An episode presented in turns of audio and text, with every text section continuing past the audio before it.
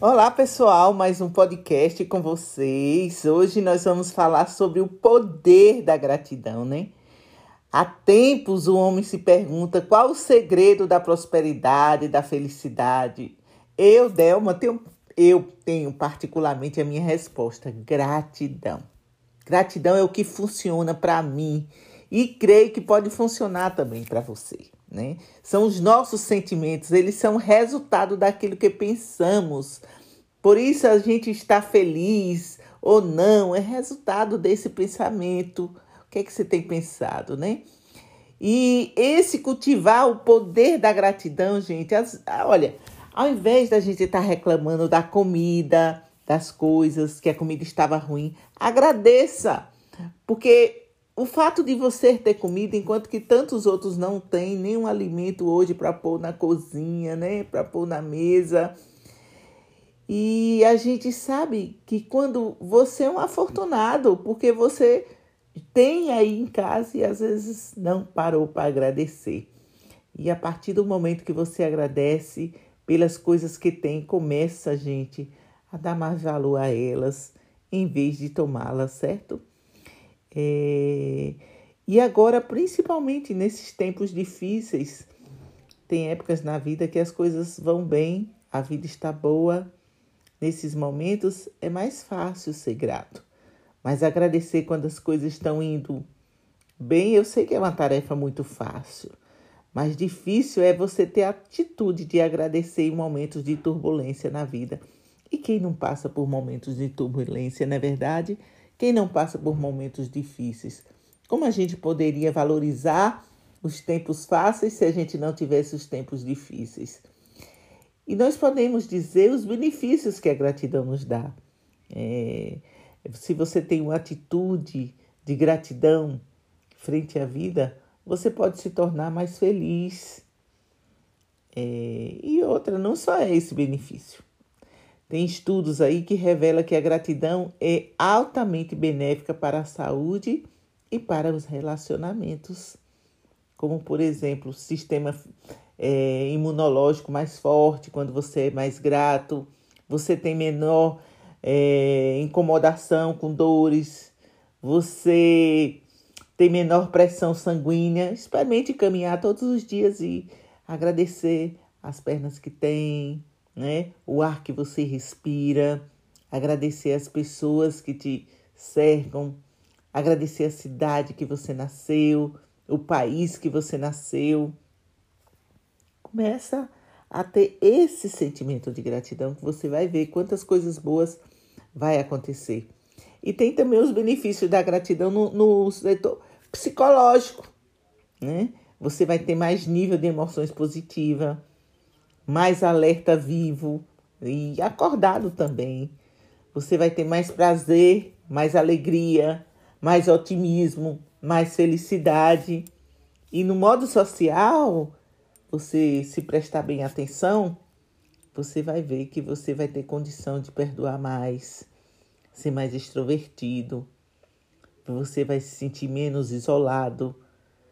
Porque o poder da gratidão, até mesmo diminuir a frequência e episódios de depressão. Mas ainda a gratidão reduz, gente, a sua necessidade de ter controle sobre, sobre as coisas, aquela vontade de que tudo tem que estar perfeito, aquele sentimento que as outras pessoas têm que agir da forma como você quer. E você tem que ter as coisas que deseja para ser feliz. Se torna menos relevante pois você passa a focar na gratidão por ter aquilo que já tem e aprender a aceitar melhor aquilo que não tem e que não pode ser mudado. A gente pode cultivar o sentimento de gratidão através de várias práticas. Tem uma prática muito interessante que você pode escrever uma carta de agradecimento às pessoas que ajudou você de alguma forma, e, se possível, você poderia até entregar pessoalmente ou mandar pelos correios para a pessoa. Quem não gosta de receber um muito obrigado, hein, gente? E às vezes a gente passou, deixou passar tanto tempo e não parou para agradecer aquelas pessoas que te fez hoje um sucesso que você é e a pessoa que você é. Outra tática maravilhosa. Quem não gosta de receber uma lembrancinha? Ó, lembrei de você, um presentinho, né? É uma forma também de gratidão. E o diário da gratidão. Você pode fazer esse diário da gratidão.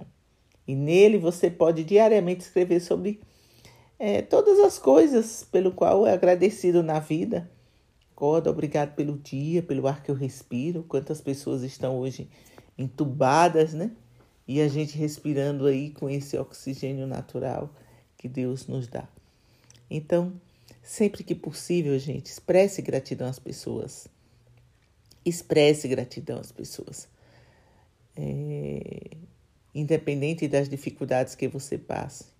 Nunca se esqueça de ser grato pelas coisas boas da sua vida e de agradecer as pessoas que fazem algo de bom para você. É mais felicidade e energia positiva fluindo na sua vida e na vida das pessoas à sua volta também. Eu sou Delma Pedra, com você para uma nova vida.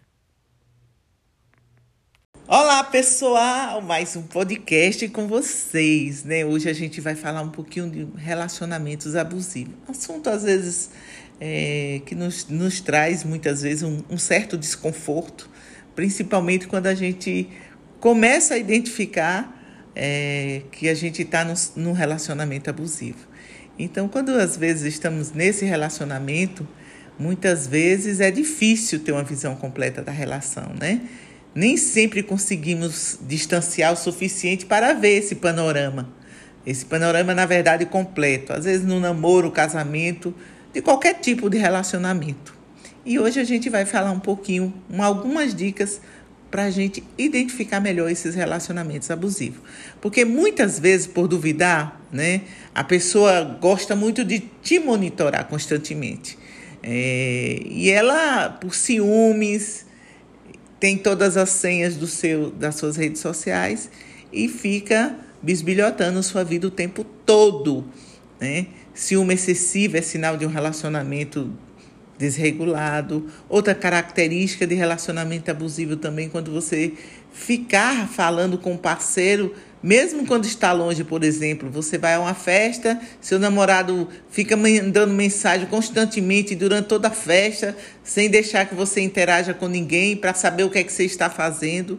É um relacionamento abusivo, né? Porque todo relacionamento, gente, é baseado em confiança mútua, companheirismo, amizade entre as partes. E se seu parceiro ou parceira te pressiona para dar satisfação de tudo que você faz, você pode sim estar num relacionamento abusivo. Outra dica interessante é quando seu parceiro ou parceira tenta te diminuir. Duas formas principais para seu parceiro tentar te diminuir: constrangimento em público. Às vezes seu companheiro ou companheira zomba de você na frente dos outros, faz piadas que te deixa desconfortável, tenta resolver questões pessoais em público. Você pode estar sim em um relacionamento abusivo diminuir sua autoestima, né? A pessoa te faz sentir que você não é capaz de tomar decisões. A pessoa te faz pensar que não é nada sem ele ou ela.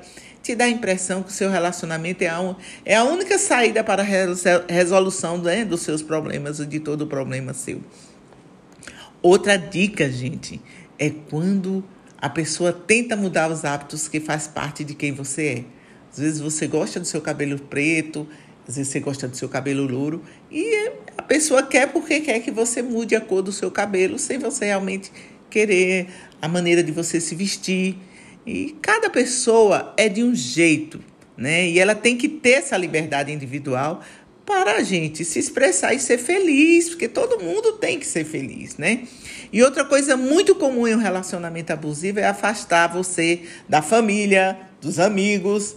Ou seja, quando a pessoa não gosta de quem você gosta, se seu parceiro não gosta de quem você gosta, fica falando mal pelas costas, fica tentando marcar programa sem eles, fica tentando te motivar a desistir de suas melhores amizades ou de seus entes familiares mais queridos, ou até às vezes te proibir de vê-los, infelizmente vou te dizer, você está numa situação de abuso, sim.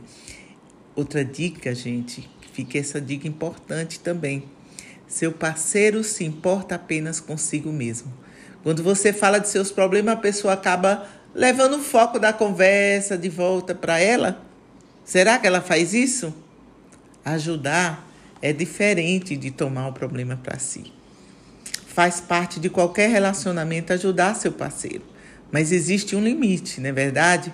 É importante saber que alguns problemas são grandes demais e você não vai conseguir consertar. Você não é pai, você não é mãe, então ele tem que, né, ou ela tem que realmente aprender a se dominar, se autocontrolar.